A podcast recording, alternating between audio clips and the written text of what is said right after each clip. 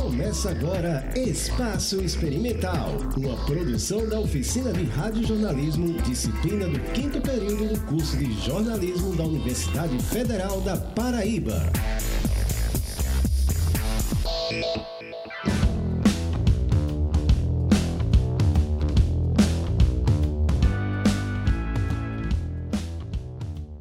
Começa agora mais um Espaço Experimental, programa da disciplina Oficina de Rádio Jornalismo da UFPB. Eu sou Vanessa Costa. E eu sou Heloísa Holanda. Seguimos com a programação especial dos 10 anos do Centro de Comunicação, Turismo e Arte, o CCTA. Hoje vamos conversar um pouco sobre música e produção audiovisual. Isso aí, Vanessa. Vamos conferir os destaques desta edição. Fotografia na Paraíba. Conheça um pouco do ensino e aplicação da fotografia no CCTA. De volta aos palcos. Orquestra Sinfônica da UFPB retoma concertos presenciais. E tem crônica. Raíssa Oliveira narra uma caminhada pela arte e cultura do nosso centro. Vida de músico. Aqui no estúdio vamos conversar com os artistas Ivo Limeira e Daniel Pina. O espaço experimental começa agora.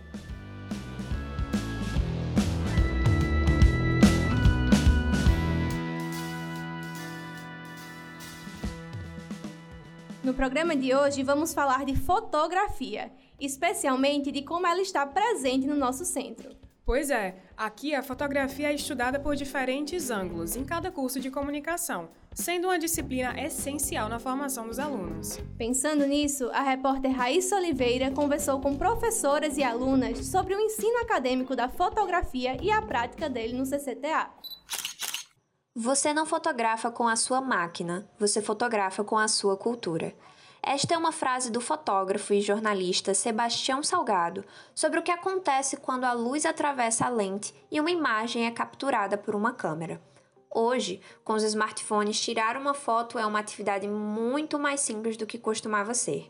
O Centro de Comunicação, Turismo e Artes também tem as suas próprias visões e enquadramentos do que é fotografia. Atualmente, ela é ensinada nos cursos de cinema e audiovisual, rádio e TV, jornalismo e artes visuais. Mas o ensino para futuros comunicadores sociais traz uma nova camada ao que significa fotografar. A professora do Departamento de Comunicação, Agda Aquino, ensina fotografia e iluminação para os estudantes de cinema e audiovisual. Ela conta que foi a primeira mulher a ensinar fotografia no CCTA na trajetória docente, já passou por outros cursos de comunicação e conta como funciona o ensino de fotografia. Ensinar fotografia em cursos superiores que não são de fotografia, porque o curso de cinema não é para formar fotógrafos, é para formar cineastas. Ensinar fotografia no curso de radialismo não é para formar fotógrafos, é para formar radialistas. Ensinar fotografia no, no curso de artes visuais é ensinar para artistas que serão artistas, não fotógrafos, compreendendo a fotografia como uma arte também. Ensinar fotografia no curso de jornalismo é formar jornalistas e não fotógrafos. Então a gente tem que entender que a fotografia nessas formações, elas são complementares à formação principal. Você tem que entender, enquanto professor de fotografia, que aquele conteúdo ele é voltado para um perfil de egresso. A gente tem que conhecer qual o perfil desse egresso. Então é um pouco diferente, sim, ensinar fotografia para alunos de cinema, que terão um aprofundamento maior na imagem, do que ensinar, por exemplo, fotografia para alunos de jornalismo, que terão na imagem o seu grande aliado, mas que não é o centro da formação. Quando foi professora de jornalismo fotográfico no curso de jornalismo da UFPB, a mestra Carla Noronha dividiu a disciplina em duas partes.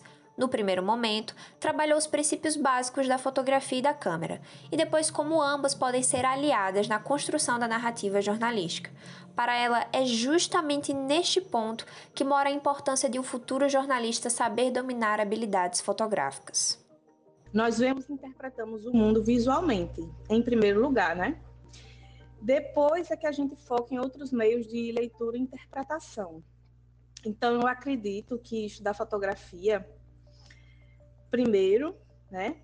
E estudar como criar uma narrativa visual coerente e ética com as imagens é fundamental para que o trabalho jornalístico fique completo e rico para o leitor que vai consumir esse material poder compreender com profundidade a informação. E por falar em futuros jornalistas, a estudante de jornalismo Grace Vasconcelos é tão apaixonada por fotografia que já cursou duas disciplinas na área. Uma no seu curso e outra da grade de disciplinas de Comunicação e Mídias Digitais, do Centro de Ciências Humanas, Letras e Artes. O foco mais técnico e comercial da segunda experiência foi diferente, mas ao mesmo tempo teve semelhanças ao que ela viu na graduação. Em fotojornalismo a gente aprende tudo que eu aprendi em mídias.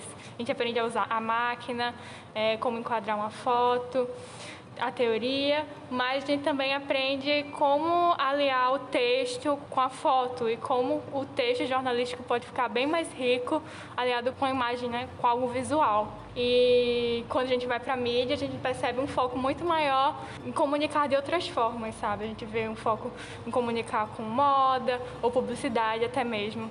Já Maria Eduarda Rodrigues, estudante de Relações Públicas, escolheu a disciplina de Fotografia Digital para complementar as horas de optativas que ela precisa cumprir e se surpreendeu com a experiência de ter esta habilidade a mais na formação. Eu gostei muito de ter pago a disciplina. O trabalho final foi individual, com fotos que a gente se sentisse mais confortável em fazer. E foi bem tranquilo, foi bem gratificante no final. Vi um potencial enorme de crescimentos ao pagar essa disciplina. E eu acho que contribui bastante para minha carreira profissional no futuro. Estudantes como Grace e Maria Eduarda têm relações diferentes com a fotografia, mas ambas têm algo em comum o fato de utilizarem um dispositivo celular com a câmera todos os dias.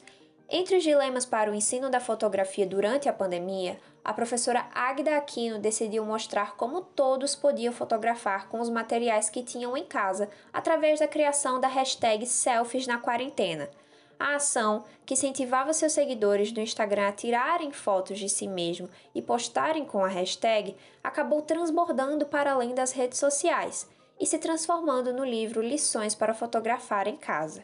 Publicado pela editora UFPB, ele conta com mais de 3 mil downloads.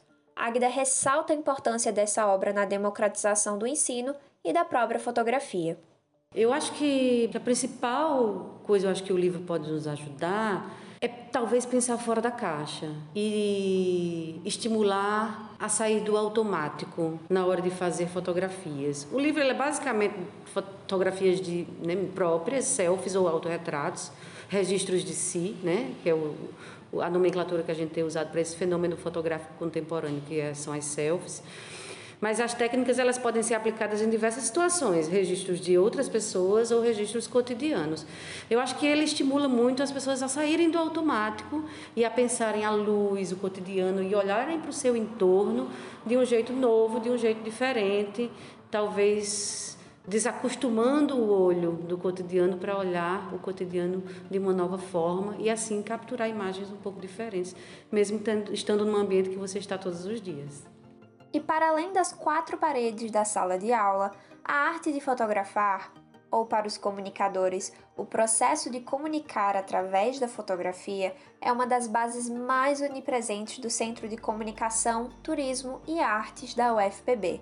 A importância extrapola o currículo dos cursos e para a Águida, a fotografia é um pilar. A fotografia, ela é um dos principais pilares da comunicação hoje. E se a gente for pensar no espectro maior, que é a comunicação e artes, a gente tem na fotografia uma das artes clássicas consagradas ao redor do mundo, consagradas tanto no sentido filosófico e teórico e estético, quanto no quesito prático de execução laboratorial e de expressão artística e comunicacional. A gente tem na fotografia um espaço importante de atuação profissional para egressos dos nossos cursos, tanto nas artes, quanto no jornalismo, quanto no cinema, quanto no radialismo, quanto nas relações públicas. A gente tem um espaço muito importante que precisa ser ocupado por esses futuros profissionais. Então, por isso que a gente tem esse pilar da fotografia de forma tão forte e estruturada aqui no curso, no departamento e no centro, né? O centro está comemorando 10 anos agora, mas a fotografia existe no, na, na, nossa instituição desde o antigo DARC, né? o Departamento de Artes e Comunicação ainda, né? nos anos 70, 80. Então a fotografia permanece por ser um dos, cada vez mais um dos pilares mais importantes para os comunicadores e para quem trabalha com artes visuais também. Raíssa Oliveira para o Espaço Experimental. Agora a gente fala sobre música. Precisamos admitir que uma das coisas que mais sentimos falta nos últimos dois anos foi poder estar perto dos artistas. Pois é, Vanessa. Para os músicos, então, não foi nada fácil estar longe dos palcos e da energia do público. Por isso, a repórter Alessia Guedes conta como a Orquestra Sinfônica da UFPB ficou durante esse período e como está sendo a retomada presencial para a temporada 2022.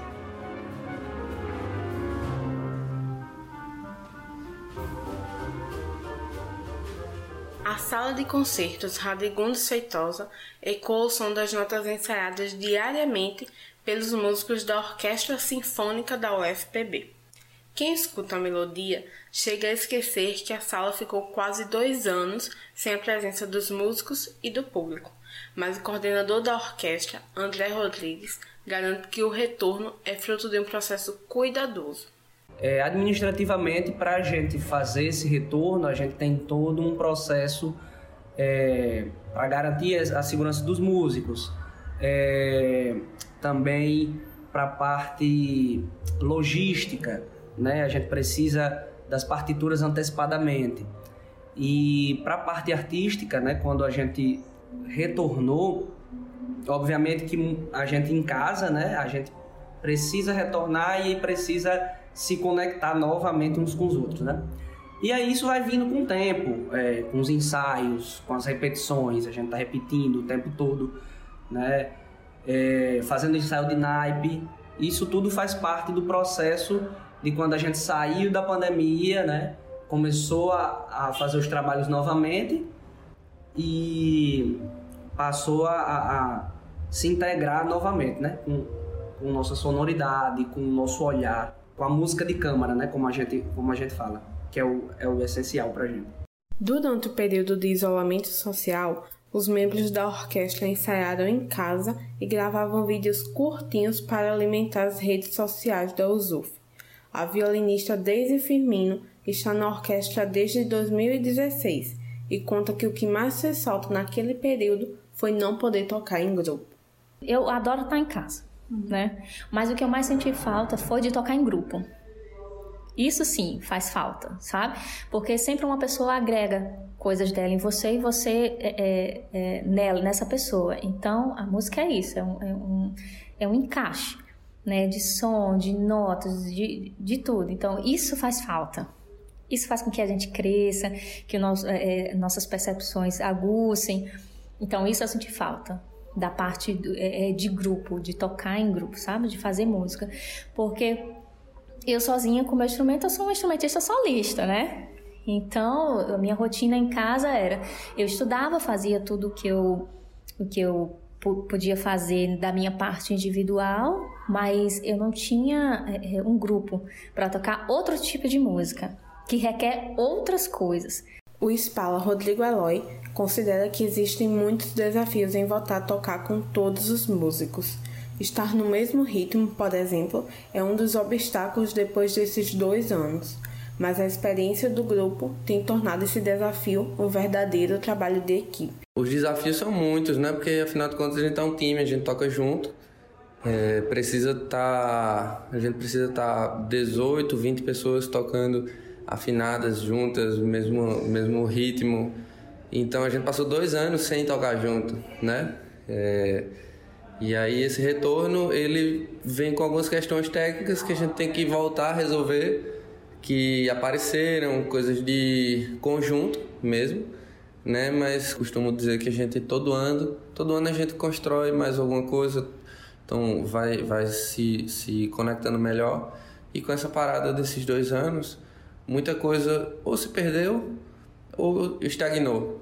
Né? Então, nesse retorno é justamente esse trabalho de formiguinha. Às vezes a gente tem que dar dois passos atrás para a gente voltar com aquilo, mas rapidamente a gente, a gente consegue resolver. E para a temporada de 2022, os planos são muitos. O coordenador adianta que a orquestra planeja explorar a brasilidade nos concertos, valorizando principalmente as raízes nordestinas. Na temporada 2022, é, a gente está tentando prezar, isso é uma das coisas que a gente falou muito na, na, na comissão, e, e, junto com a orquestra também, porque é todo um trabalho colaborativo, é, para a gente trazer um repertório que valorize muito mais a música brasileira, né? E a nossa música, a música nordestina em especial.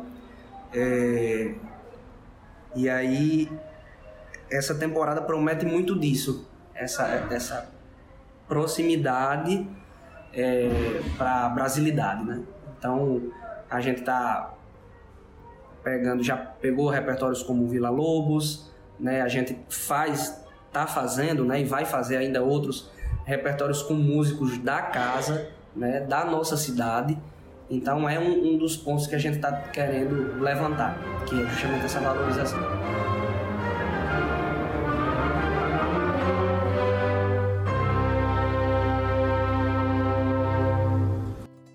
Alessia Guedes para o Espaço Experimental.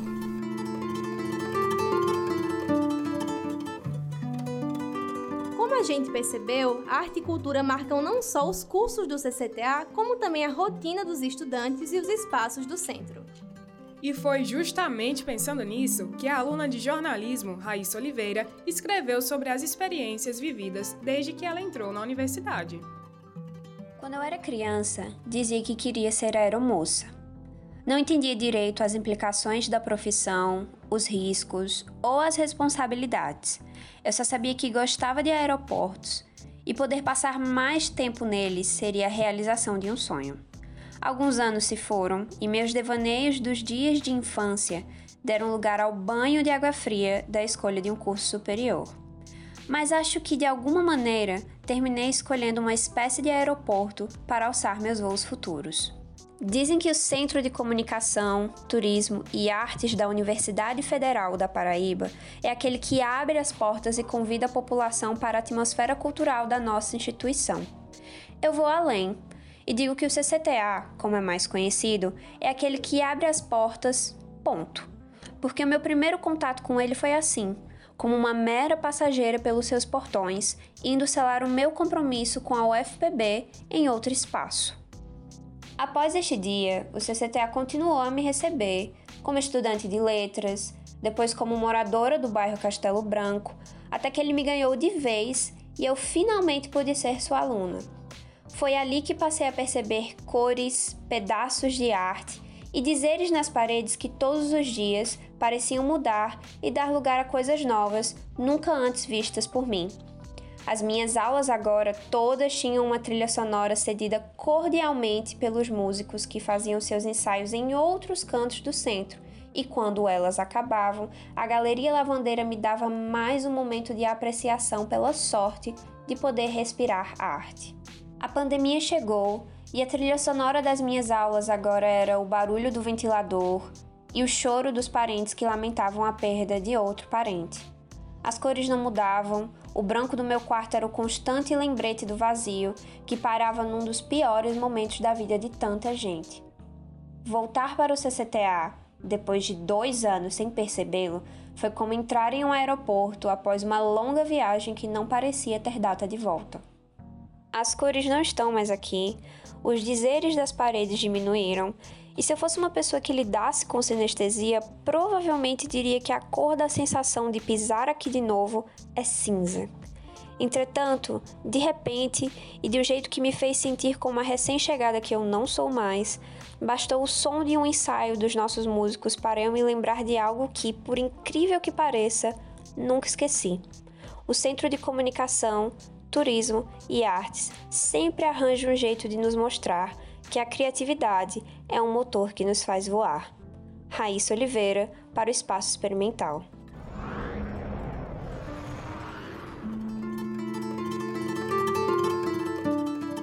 Obrigada, Raíssa! No próximo bloco tem música ao vivo. Aqui no estúdio nós vamos conversar com Daniel Pina e Ivo Limeira. Vamos entender um pouco sobre a rotina e o processo criativo deles. Não sai daí, o Espaço Experimental volta já.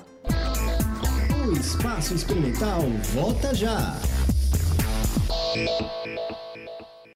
Fala galera, sou Isabelle Barreto, aluna do curso de jornalismo e tô passando aqui para dar uma super dica para vocês. Quer ficar por dentro de tudo que tá rolando no ambiente acadêmico? Então segue o nosso perfil lá no Instagram jornalismo UFPB underline e confere. Agora, o Centro de Comunicação, Turismo e Artes da UFPB está no Instagram. Quer ficar por dentro das notícias, atividades de ensino, pesquisa e extensão do centro? Você consegue tudo isso e muito mais em apenas um clique. Vai lá, segue a gente, arroba CCTAUFPB. Estamos de volta com Espaço Experimental.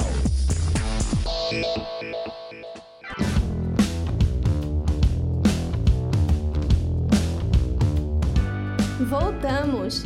Vanessa, você já pensou na importância da UFPB para a formação dos músicos do estado? Pois é, Lu. Grandes artistas já passaram pela nossa universidade e hoje ocupam palcos paraibanos. Eu mesma sou fã de vários deles. Você também acompanha, né? Com certeza.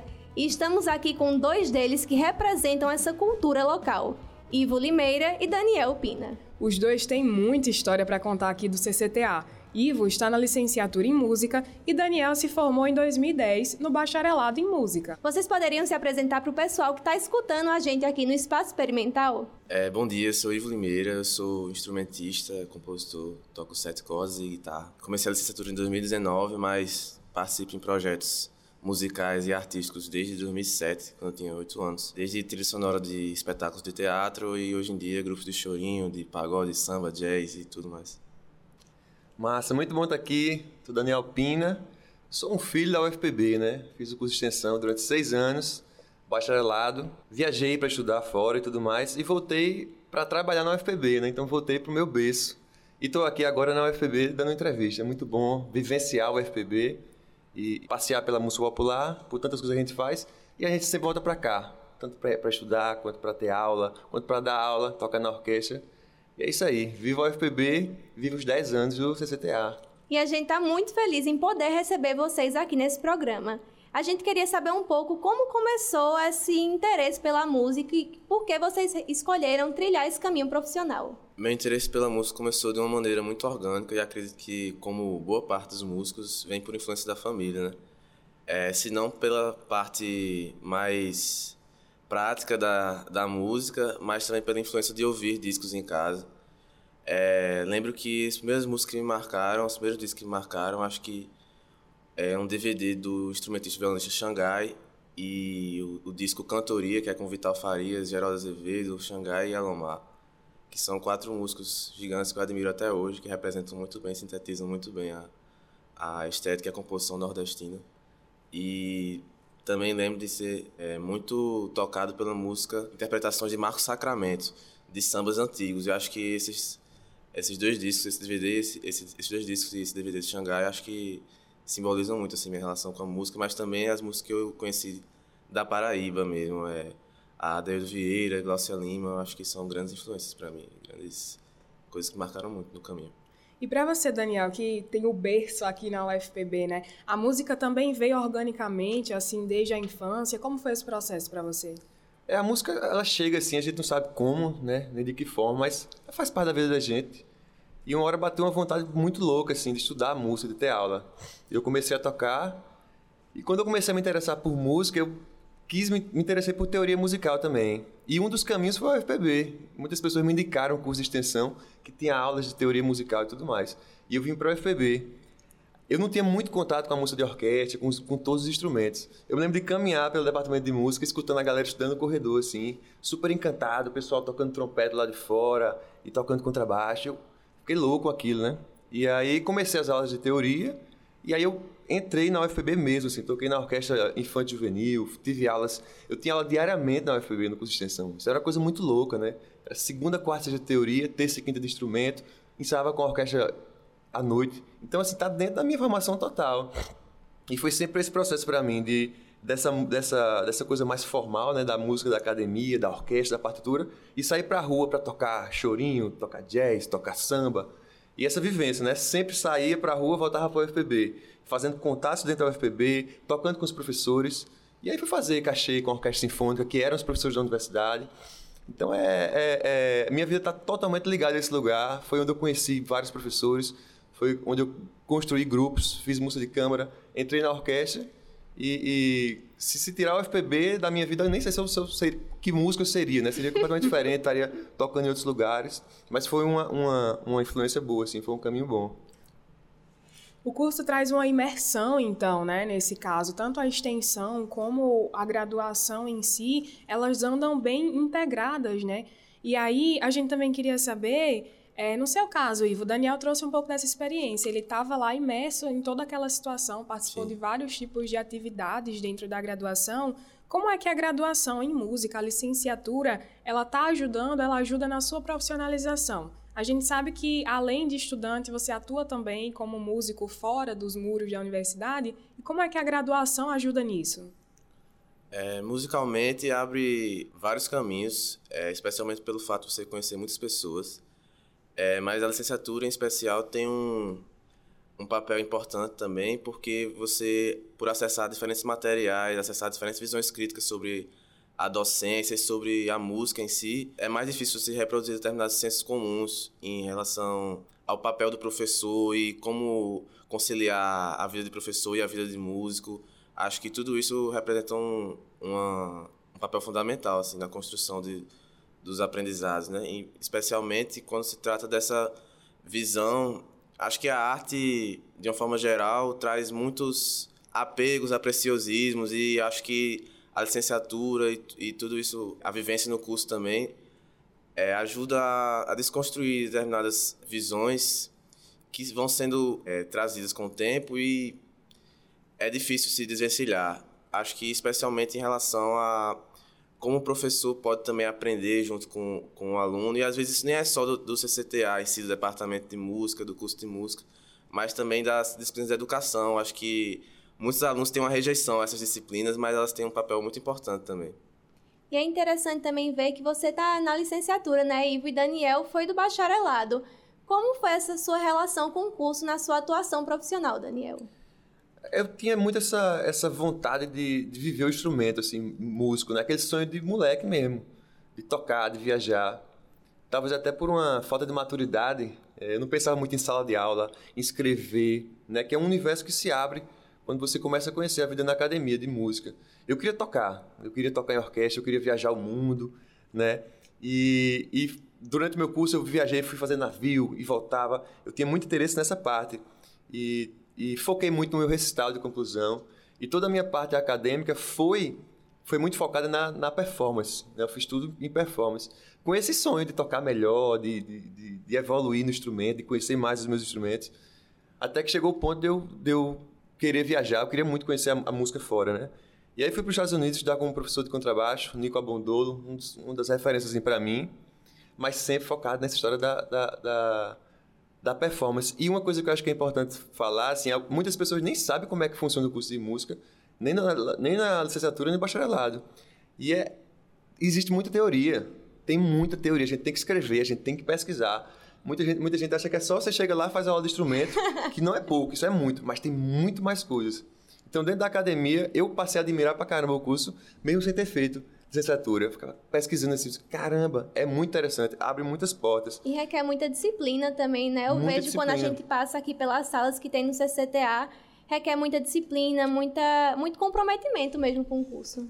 Exatamente. E eu lembro que um tio meu foi morar lá em casa uma época, e ele falou assim: Caramba, bicho, eu vou ser sincero, assim, eu não imaginava que vocês davam tanto tempo. não é aquela coisa do cara do interior que tem que fazer, que tem três cursos que você pode fazer, o resto nada. E ele chegou assim, ele percebia que eu trabalhava muito, que eu fazia estágio, que eu fazia estágio na Sinfônica, que eu consegui ganhar minha grana logo cedo, né? Que tinha condições de trabalhar com isso. Então, outra coisa que é super importante da universidade foi que eu comecei a conhecer os professores e a vida da orquestra e eu percebi que era possível viver de música. Não, não era, não era, não tem só aquela coisa você vai no Faustão e você é famoso, ou é isso ou é nada. Não, tem várias possibilidades. E os meus os professores diziam assim para mim, cara, se tu estudar, tu vai fazer, pode fazer isso, tu pode dar aula na universidade, você pode tocar, você pode viajar o mundo, você pode tocar na orquestra. Então eu percebi que era possível viver de música, e aí na hora de fazer vestibular não tinha como pensar em outra coisa, era foi só bater o ponto e, e seguir o sonho, né? É possível viver de música é uma frase muito marcante, né, pra gente, para quem está ouvindo, e é muito interessante também pegar essa sensibilidade do músico dentro e fora da academia. Então a importância de você aprender música, estudar, mas também de ensinar, como é o caso de Ivo, por exemplo, que dá aula de música, né? E aí, conta um pouquinho pra gente, Ivo, como que é essa experiência da sala de aula, de passar informações, de lecionar para outras pessoas? Perfeito. Eu acho que a universidade é um divisor de águas nesse sentido, porque eu já dava aula antes. Eu comecei dando aula de música de uma maneira muito espontânea também, porque eu dava aula de reforço de inglês e eu tinha um aluno que ele tinha um violão encostado na parede e eu sempre ficava aperreando ele, dizendo, não, bora aprender violão, bora aprender violão. E ele não apresentava muito interesse. Um dia ele quis e desse dia em diante eu comecei a dar aula e nunca parei. Acho que a universidade veio uns dois, três anos depois disso e acho que simboliza uma grande evolução porque eu aprendi também a considerar as vivências do aluno nesse sentido. Acho que é uma coisa que se fala muito e que eu fui tomando dimensão com o tempo. É, de considerar as vivências do aluno, considerar o que ele escuta, considerar o que ele gosta. Eu acho que é isso que mantém as pessoas firmes no interesse dela. Em qualquer sentido, assim. Eu acho que aprendendo um esporte, aprendendo a música, aprendendo arte no geral, acho que mantém você firme no propósito de na disciplina é manter uma conexão com as coisas que você tem interesse mesmo. E voltando um pouquinho para os palcos, a gente queria saber de você como, Daniel, como a atuação na USUF também está integrada nessa performance independente aqui pelos palcos de João Pessoa, como um acaba influenciando no outro? É, música é, é, contato, né? É, é, você trocar ideia, se juntar. Então, quando eu comecei a gravar minhas músicas, eu trazia o povo da orquestra para o estúdio, né? E a gente estava comentando antes que eu tive a chance, é, eu sempre queria, quis viver isso, de juntar o popular com o erudito, de eu toco contrabaixo em lugares assim, eu levo a música, a, o instrumento erudito para a música popular, trago meus amigos da orquestra, levo os meus amigos do popular para cantar com a orquestra. E eu tive uma experiência muito massa com a Uzuf, que em dias normais eu estou lá to, sentado tocando contrabaixo. Eu fiz um concerto e eu chamei alguns convidados. E esses convidados eu fiz questão de chamar pessoas que nunca tinham vivenciado a orquestra, né? Grandes amigos, como Escurinho, por exemplo, que tinha feito coisas com quinteto, com coisa menor. E eu gravei uma música minha com ele e trouxe ele, ele nervosão, assim, super empolgado. Valdonato, que é uma parceira minha de 15 anos. A gente também tocou, cantou uma música junto e ela tava toda animadona, assim, caramba, vou cantar com a orquestra. Então você pega pessoas que estão na música há tanto tempo, com tanta experiência, mas que não viveram aquilo ainda. Então essa troca, esse vai e vem. E eu, e eu falei para ela, agora de manhã eu estava conversando com o Adeildo, eu falei, Adeildo, bicho, tu trabalha aqui no departamento, tu tem que fazer um concerto com a orquestra. Ele já está pensando em fazer esse ano ainda e tudo mais. E, e quando as pessoas assistem essas, essas interações de música popular com erudito e tal, é um encanto, assim, espetacular. Infelizmente, é, ainda tem pouca exposição da orquestra para as pessoas. Uhum. Todo mundo que vai gosta. E a é gente muito... só precisa juntar, trazer o público para isso e se colocar esse popular com erudito, é gol, assim, é, é é mágico. E é muito legal integrar esse pessoal, porque muita gente tem esse distanciamento né, da orquestra, porque acha que é uma coisa muito muito distante mesmo, muito longe, acha que a música clássica não tá não é tão presente assim, aí acaba tendo também essa não tem tanta proximidade porque acha que é um negócio muito de elite também, não uhum. tem um contato tão próximo quanto com a música popular, que a gente sempre tá mais vivencia mais tanto no centro, nos palcos aqui por João Pessoa. E aproveitando um pouco, falando sobre o seu trabalho independente, a gente queria pedir uma música. Vamos nessa. Você podia dar uma palhinha da música Tua Estrada? Vamos fazer. Vamos fazer essa, essa música que, que ela, ela caminha junto com o primeiro festival de música ali que eu me inscrevi, que me inscreveram, na verdade. Eu estava naquele momento assim de, de, compor, não sei se já passou por isso, mas de compor, gravar umas coisas e não jogar para o mundo. Não, vamos guardar isso aqui, depois não sei e tal. E um amigo meu me inscreveu no festival. E eu fui pro festival, é, e fui para a final do festival. E isso, isso, me deu um empurrão muito, muito grande, assim, porque com o festival de música, eu, eu muitas vezes na música eu vi os refletores aqui de uma pessoa virados para outros lugares. E no festival foi quando eu vi os, os refletores para gente, que tinha uma, que tinha uma, tinha uma, uma, uma disposição, tinha uma banda massa, tinha um incentivo legal, uma divulgação do festival. E ali eu fiquei super feliz. E aí foi com essa música que eu, que eu me inscrevi. E ela caminha junto com essa coisa da música autoral e tudo mais.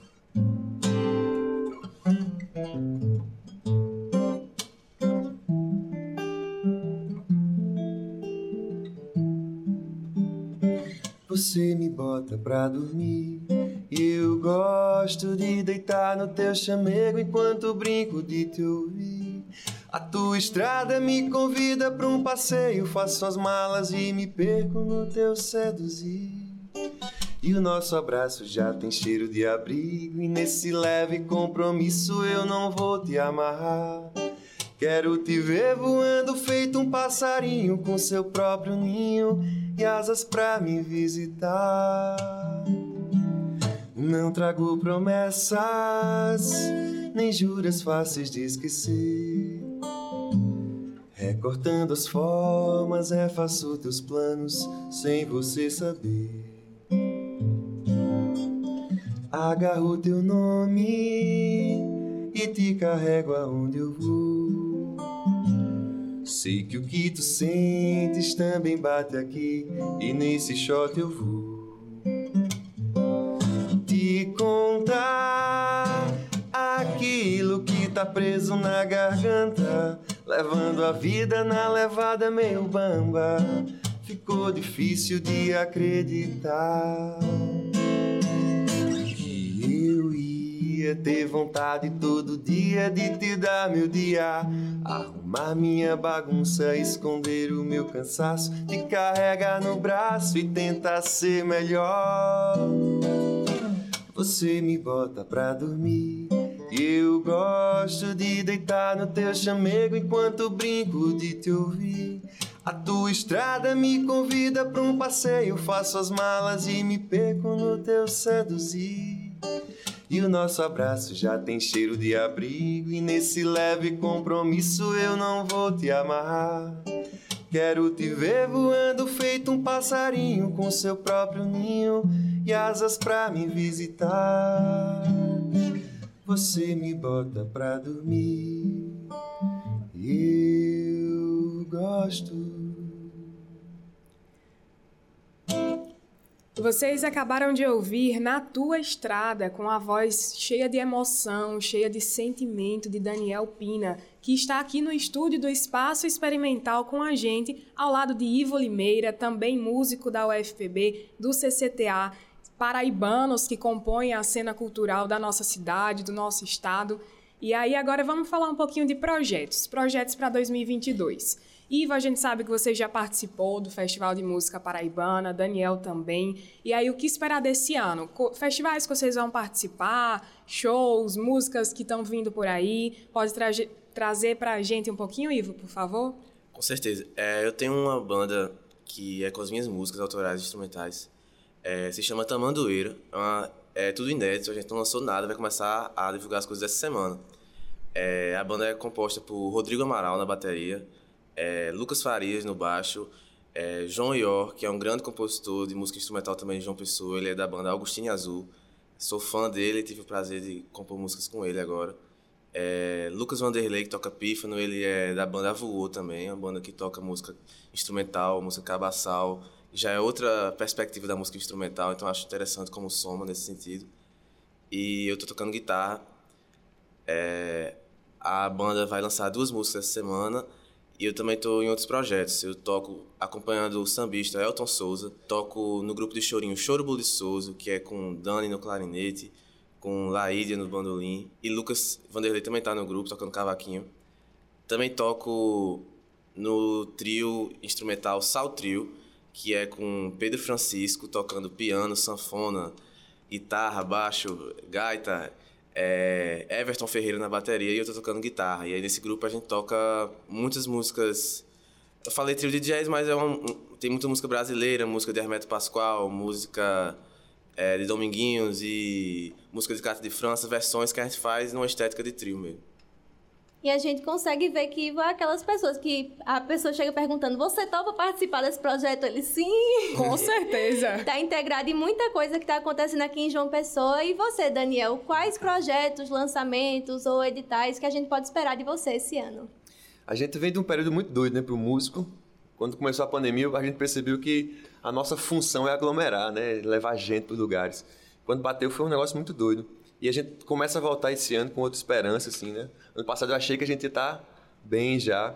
E uma vontade de tocar, assim. Tô tocando pra caramba já. Eu sou produtor musical também, né? Eu lanço, tô lançando muitas músicas. Mensalmente eu lanço músicas nas plataformas. É, voltando com show autoral. E assim como o Ivo também, essa tem essa inquietude de, de músico no meu coração, assim. Eu toco na USUF, eu tenho meu trabalho autoral, eu tenho um trio, eu toco numa, numa banda cover do Red Hot, são várias coisas. Essas divulgações eu faço geralmente pelo Instagram, né? Daniel Pina. Aí quando eu fui fazer o Instagram já tinha muito Daniel Pina. Aí eu não quis colocar Daniel Pina 425, aí coloquei Daniel Pina Colada, que é uma fazendo essa onda do drink, né? Mas lá eu divulgo muita coisa. Da, do lançamento de música nova, de coisas dessa inquietude musical, das coisas da orquestra também que estão sempre rolando. E é isso, muita música. Estou lançando música nova, música parceria com o Luquete, que é um grande parceiro meu. A gente gravou três canções, vamos, vamos lançar uma por mês. E é isso, se jogando no mundo, fazendo show, divulgando, sempre tem coisa nova, lançando música. E vamos embora, é isso aí. Esse ano vai ser diferente. A gente agradece demais a participação de vocês hoje no programa e não poderíamos perder a oportunidade de pedir uma palhinha também de Ivo para mostrar para a gente uma música sua autoral. Perfeito. É, eu não sou um grande cantor, mas vou cantar uma música. É, acho que na no começo da pandemia eu comecei a por estar tocando sozinho, eu estou mais acostumado a tocar como instrumentista, mas por estar sozinho e às vezes ficar na companhia só do instrumento, acho que acabei me acostumando a cantar e fazer canções também. E acho que foi interessante tentar me adaptar a isso, tentar fazer mais de uma função, tocar e cantar, uma coisa que eu nunca fiz. Acho que vocês vão ver pela primeira vez aí, música minha. Não adiantava de nada, era quase piada. Bastante piegas, era um jogo distante das regras. A mulher amada era idolatrada, de nada valia, feito canto de uma melodia.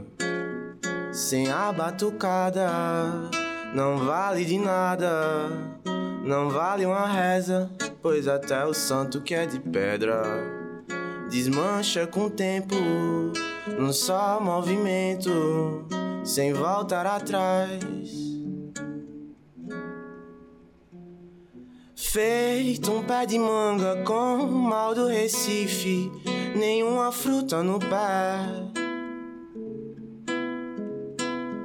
Feito um pé de manga com mal do Recife, nenhuma fruta no pé. Feito um pé de manga não adiantava de nada, era quase piada bastante piegas. Era um jogo distante das regras. A mulher amada era idolatrada, de nada valia, feito o canto de uma melodia. Sem a batucada, não vale de nada, não vale uma reza, pois até o santo que é de pedra desmancha com o tempo, num só movimento sem voltar atrás. Feito um pé de manga com mal do Recife, nenhuma fruta no pé.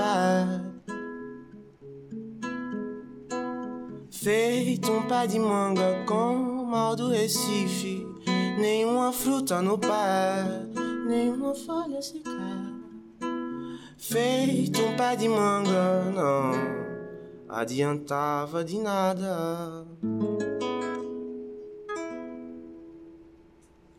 Vocês acabaram de ouvir Mal do Recife, de Ivo Limeira, que cantou demais pra gente hoje. Estamos aqui no estúdio com Daniel Pina e Ivo Limeira, músicos do CCTA, e é assim, com essa emoção, com essas músicas lindas que a gente encerra o programa de hoje. Mais uma vez, muito obrigada pela participação de vocês, por terem topado estar aqui com a gente, falando um pouquinho de arte, de música, nesses 10 anos do CCTA. E se vocês quiserem também deixarem as redes sociais, dizerem onde a gente pode encontrar vocês para escutar essas músicas, essa é a oportunidade. Ivo, se você quiser começar. Perfeito. É, meu Instagram é Ivolinha, mas também pode ouvir eu tocando indo me assistir com o Choro Buliçoso, com o Sal Trio, em breve com a Tamandueira, tocando com o Alton Souza. É, também tem o SoundCloud e também tem as minhas músicas gravadas com a banda Bicho Grilo e com a banda Flor de Pedra. Acho que nesses espaços aí tem no Spotify, tem no YouTube, tem em todo lugar. É isso aí, Daniel Pina, obrigado pelo convite. Foi massa, vida longa a vocês aí, muito papo, muita arte, muita vibe boa. E tô aí nas plataformas digitais e redes sociais como Daniel Pina, YouTube e Spotify.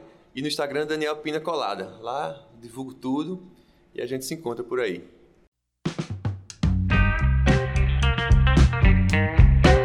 E chegamos ao fim desse programa. Esta edição do Espaço Experimental foi apresentada por mim, Heloísa Holanda, e a minha colega Vanessa Costa. Produzida por Raíssa Oliveira e Alessia Guedes, supervisão Elisa Marinho, edição e montagem Tiago Félix e direção professora Patrícia Monteiro. Gravado no estúdio do Centro de Comunicação, Turismo e Artes da UFPB. Você pode acompanhar os programas dessa temporada através do Spotify ou de sua plataforma de áudio preferida. Visite também as nossas redes sociais: Instagram, arroba Espaço Experimental UFPB, Facebook, Laboratório de Rádio Jornalismo UFPB. Muito obrigada pela sua companhia e até a próxima!